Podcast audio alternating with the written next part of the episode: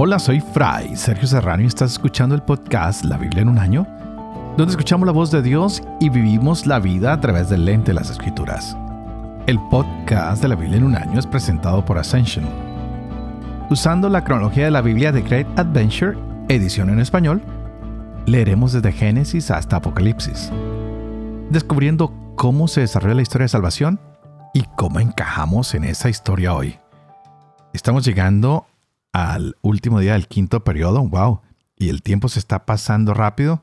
Es el día 98. En dos días completaremos nuestros 100 programas. ¡Qué emoción!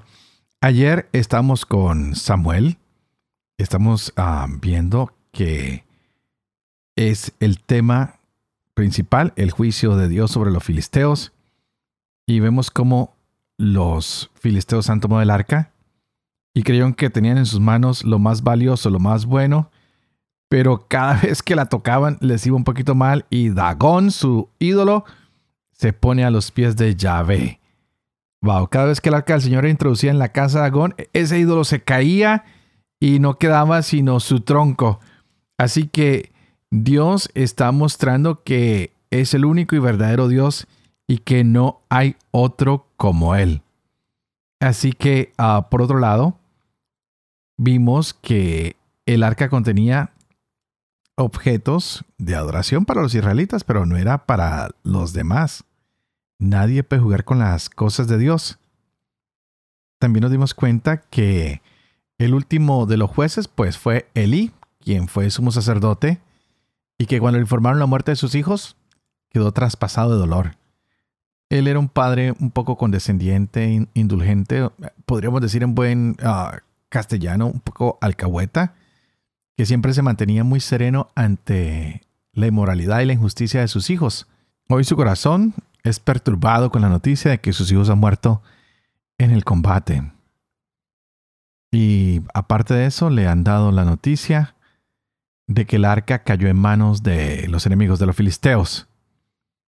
Parece que este era un hombre grande y se sentaba tal vez en una silla muy alta y se va hacia atrás, cuando escucha esta noticia y se desnucó. Así llega la muerte de Elí, el último de los jueces, y queda Samuel como el portavoz de Dios. Así que también en el día de ayer nos damos cuenta que nació el nieto de Elí y ocurre casi que al mismo instante en que sea la muerte de todos ellos, del padre y de sus dos hijos, y el nombre del Hijo. Y Cabot quiere mostrar que se ha ido la gloria, que ya no hay más gloria. Así que de aquí en adelante seguiremos descubriendo a otro personaje muy importante, a Samuel, que de la mano del Señor va a llevar al pueblo a reconciliarse con él. Y vamos a ver cómo los filisteos son heridos y cómo el arca regresa al pueblo. Así que estaremos leyendo 1 Samuel capítulos 6 al 8 y el Salmo 86. Este es el día 98. Empecemos. Primero de Samuel capítulo 6. Siete meses estuvo el arca de Yahvé en territorio filisteo. Llamaron los filisteos a los sacerdotes y adivinos y preguntaron, ¿qué debemos hacer con el arca de Yahvé? Háganos saber cómo la hemos de enviar a su sitio. Ellos respondieron, si quieren devolver el arca del Dios de Israel, no la devuelvan de vacío. Ofrézcanle una reparación y entonces sanarán y sabrán por qué no se ha apartado su mano de ustedes. Preguntaron ellos, ¿qué reparación hemos de ofrecer? Y respondieron, conforme al número de los príncipes de los filisteos, cinco tumores de oro y cinco ratas de oro. Porque el mismo castigo sufren ustedes que sus príncipes. Hagan imágenes de sus tumores y de sus ratas que devastan el país y den gloria al Dios de Israel. ¿Acaso aligere su mano de sobre ustedes, sus dioses y su tierra? Porque han de endurecer sus corazones como endurecieron su corazón los egipcios y el faraón. ¿No los tuvieron que dejar partir después de haberlos dejado mal parados? Ahora pues, tomen y preparen una carreta nueva y dos vacas que estén criando y que no hayan llevado yugo. Uncirán las vacas a la carreta y harán volver sus terneros al establo. Tomarán el arca de Yahvé y la pondrán sobre la carreta. Cuanto a los objetos de oro que le han ofrecido como reparación, los meterán en un cofre a su lado. Déjenla marchar y se irá. Y fíjense, si toma el camino de su país hacia Bet Semes, es él el que nos ha causado esta gran calamidad. Si no, sabremos que no ha sido su mano la que nos ha castigado, y que todo esto nos ha sucedido por casualidad. Así lo hicieron aquellos hombres. Tomaron dos vacas que estaban criando y las uncieron a la carreta, pero retuvieron las crías en el establo. Colocaron sobre la carreta el arca Yahvé y el cofre con las ratas de oro y las imágenes de sus tumores. Tomaron las vacas en derechura por el camino de Bet-Semes y se mantuvieron en la misma ruta. Caminaban mugiendo sin desviarse ni a derecha ni a izquierda. Los príncipes de los filisteos las siguieron hasta los confines de Bet-Semes. Estaban los de Bet-Semes segando el trigo en el valle y alzando la vista, se sintieron dichosos de verla. Al llegar la carreta al campo de Josué de bet se detuvo. Había allí una gran piedra. Astillaron la madera de la carreta y ofrecieron las vacas en holocausto a Yahvé. Los levitas bajaron el arca de Yahvé y el cofre que estaba a su lado y que contenía los objetos de oro, y lo depositaron sobre la gran piedra. Los de Bet ofrecieron aquel día holocaustos e hicieron sacrificios a Yahvé. Cuando los cinco príncipes filisteos lo vieron, se tornaron a Ecrón el mismo día. Estos son los tumores de oro que los filisteos ofrecieron en reparación a Yahvé. Uno por Asdod, uno por Gaza, uno por Ascalón, uno por Gad, uno por Ecrón. Y ratas de oro tantas cuantas son las ciudades de los filisteos, las de los cinco príncipes desde las ciudades fortificadas hasta las aldeas abiertas y hasta la gran piedra que está en el campo de Josué de bet -Semes, hasta el día de hoy. De entre los habitantes de bet -Semes, los hijos de Jeconías no se alegraron cuando vieron el arca de Yahvé, y castigó Yahvé a setenta hombres. El pueblo hizo duelo porque Yahvé los había castigado con un gran golpe. Dijeron entonces las gentes de Bet Semes, ¿quién podrá resistir delante de Yahvé, este Dios santo? ¿A quién subirá alejándose de nosotros? Enviaron mensajeros a los habitantes de Kiriat Yarin para decirles, los filisteos han devuelto el arca de Yahvé, bajen y súbanla con ustedes vinieron las gentes de Kiriat Yeraín y subieron el arca de Yahvé. La llevaron a la casa de Abinadab, en la loma, y consagraron a su hijo Eleazar para que custodiara el arca de Yahvé. Pasaron muchos días, veinte años, desde el día en que el arca se instaló en Kiriat Yeraín, y toda la casa de Israel suspiró por Yahvé. Dijo entonces Samuel a toda la casa de Israel, si ustedes se vuelven a Yahvé con todo su corazón, quiten de en medio de ustedes los dioses extraños y las astartes. Fijen su corazón en Yahvé y sírvanle a él solo, y entonces él los librará de la mano de los filisteos. Los israelitas quitaron los baales y las astartes y sirvieron solo a Yahvé. Samuel dijo: Congreguen a todo Israel en Mizpah y yo suplicaré a Yahvé por ustedes. Se congregaron pues en Mizpah, sacaron agua que derramaron ante Yahvé, ayunaron aquel día y dijeron, Hemos pecado contra Yahvé. Samuel juzgó a los israelitas en Mizpah. Cuando los filisteos supieron que los israelitas se habían reunido en Mizpah, subieron los príncipes de los filisteos contra Israel. Habiéndolo oído los israelitas, temieron a los filisteos, y dijeron los israelitas a Samuel, No dejes de invocar a Yahvé nuestro Dios para que Él nos salve de la mano de los filisteos. Tomó Samuel un cordero lechal y lo ofreció entero en holocausto a Yahvé. Invocó a Yahvé en favor de Israel y Yahvé lo escuchó. ¿Estaba Samuel ofreciendo el holocausto? Cuando los filisteos presentaron batalla a Israel. Pero tronó Yahvé aquel día con gran estruendo sobre los filisteos, los llenó de terror y fueron batidos ante Israel. Los hombres de Israel salieron de Mizpah y persiguieron a los filisteos, desbaratándolos hasta más abajo de Bet-Kar. Tomó entonces Samuel una piedra y la erigió entre Mizpah y Yesaná. Y le dio el nombre de Ben Aeser, diciendo, Hasta aquí nos ha socorrido Yahvé. Los filisteos fueron humillados. No volvieron más sobre el territorio de Israel. Y la mano de Yahvé pesó sobre los filisteos durante toda la vida de Samuel. Las ciudades que los filisteos habían tomado a los israelitas volvieron a Israel, desde Ecrón hasta Gad, librando Israel su territorio del dominio de los filisteos. Y hubo paz entre Israel y los amorreos. Samuel juzgó a Israel todos los días de su vida.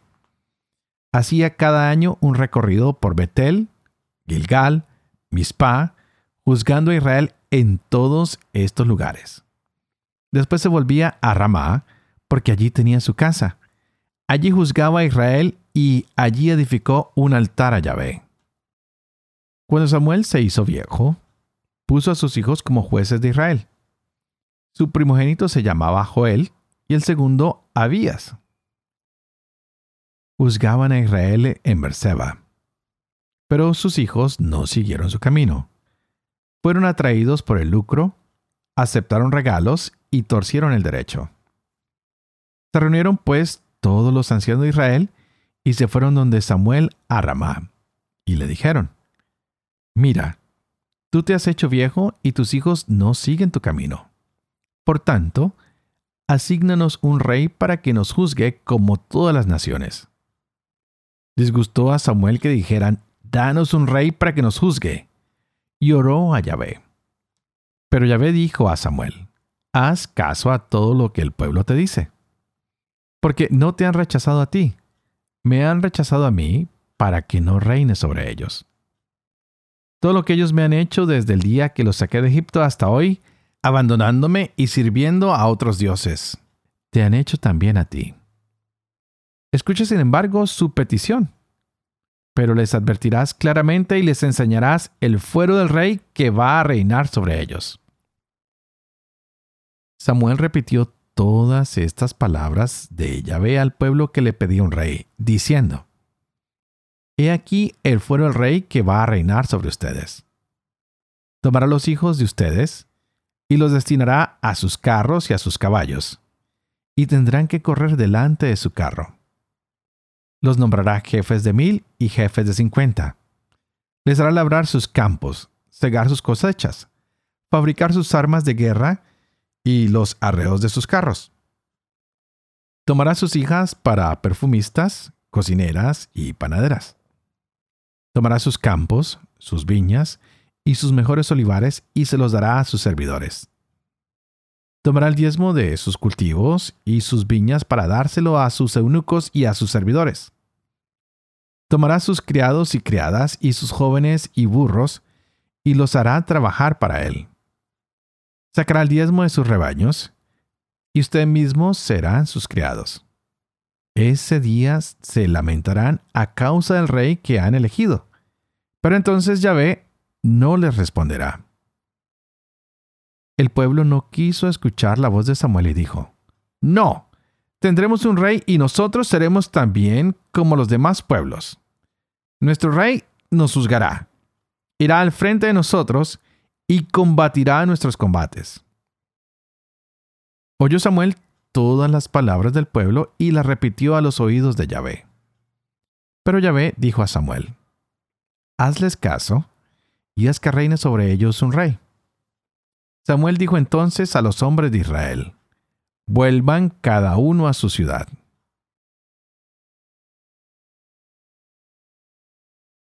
Salmo 86 Oración de David Presta oído, Yahvé, respóndeme, que soy desventurado y pobre. Guarda mi vida, que yo te amo. Salva a tu siervo, confío en ti. Tú eres mi Dios, tenme piedad, pues clamo a ti todo el día. Anima la vida de tu siervo, pues por ti suspiro, Señor. Tú, Señor, eres bueno e indulgente, rico en amor con los que te invocan. Yahvé, presta oído a mi plegaria. Atiende a la voz de mi súplica. Te invoco el día de la angustia, pues tú me sabes responder. Señor, ningún Dios como tú. No hay obras como las tuyas. Todas las naciones que has hecho se postrarán ante ti, Señor, pues eres grande y haces maravillas. Tú solo eres Dios. Muéstrame, Yahvé, tu camino que recorreré con fidelidad. Concentra toda mi voluntad en la adhesión a tu nombre. Gracias de corazón, Señor Dios mío. Daré gloria a tu nombre por siempre. Pues grande es tu amor conmigo. Me has librado de lo hondo del Seol. Oh Dios, los arrogantes me atacan. Una turba de violentos acecha mi vida y no te tienen presente. Pero tú, Señor Dios, clemente y compasivo, tardo a la cólera, lleno de amor y fidelidad. Vuélvete a mí, tenme compasión. Da fuerza a tu siervo. Salva al hijo de tu sierva. Concédeme una señal propicia. Que mis adversarios vean confundidos que tú, Yahvé, me ayudas y consuelas.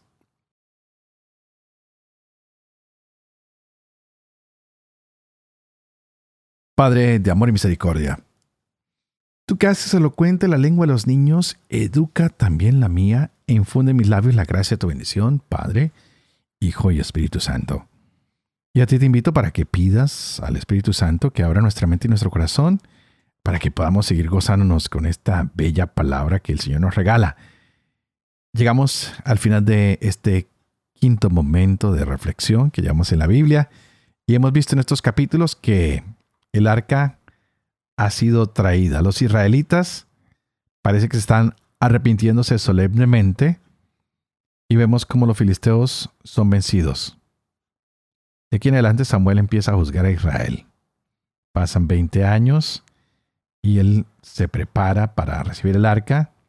E Israel por fin se aparta de lo que es la adoración a los ídolos, especialmente a los Baales y a, a todos los que no le sirven a Dios. Así que después de estos 20 años, comenzaron realmente a, transformar sus corazones. Tal vez a veces nos hace falta un poco de tiempo para regresar a Dios. Muchas veces los hijos se van del hogar, van a la universidad, se alejan de Dios, pero con el tiempo empiezan a regresar y se dan cuenta que habían puesto al estudio, al placer, a la diversión, primero que Dios, pero llega el momento en que vuelven a disponerse y empiezan a buscar a Dios. Así que ah, tenemos que buscar siempre de qué manera podemos renovarnos, qué palabra podemos usar para renovar nuestra fe ante Dios, para buscar cómo nuestra convicción esté firme, para decirle al Señor que somos un pueblo, unas personas, una familia que necesitamos de Dios. Es lo que hemos venido descubriendo en estas lecturas, que la integridad de nuestra vida está cuando nos volvemos a las enseñanzas de Dios, cuando ponemos nuestra confianza en Él. Hoy vimos cómo Samuel no solamente ha sido un profeta para Israel, sino también cómo ha sido un juez para la nación. Pero también sus hijos no han tomado el camino de su padre. ¡Wow! ¡Qué interesante! Oímos de todos estos hombres que son maravillosos, pero algo está pasando. Sus familias no hacen lo que ven a sus padres hacer. Tenemos que pedirle al Señor que nos ayude a ser buenos ejemplos, buenos testigos de su amor, que podamos mostrarle al mundo quién es Dios para que el mundo también pueda seguir a ese Dios maravilloso que tenemos. Los hijos de Samuel no eran muy idóneos. Es por eso que hoy los israelitas le dicen, danos un rey para que nos juzgue. Queremos ser como todas las naciones. Y esto parece que no le agrada mucho a Samuel, ni tampoco le agrada a Yahvé. Así que hay grandes advertencias para el pueblo. Dice, miren, los reyes lo único que van a hacer es ponerles cargas.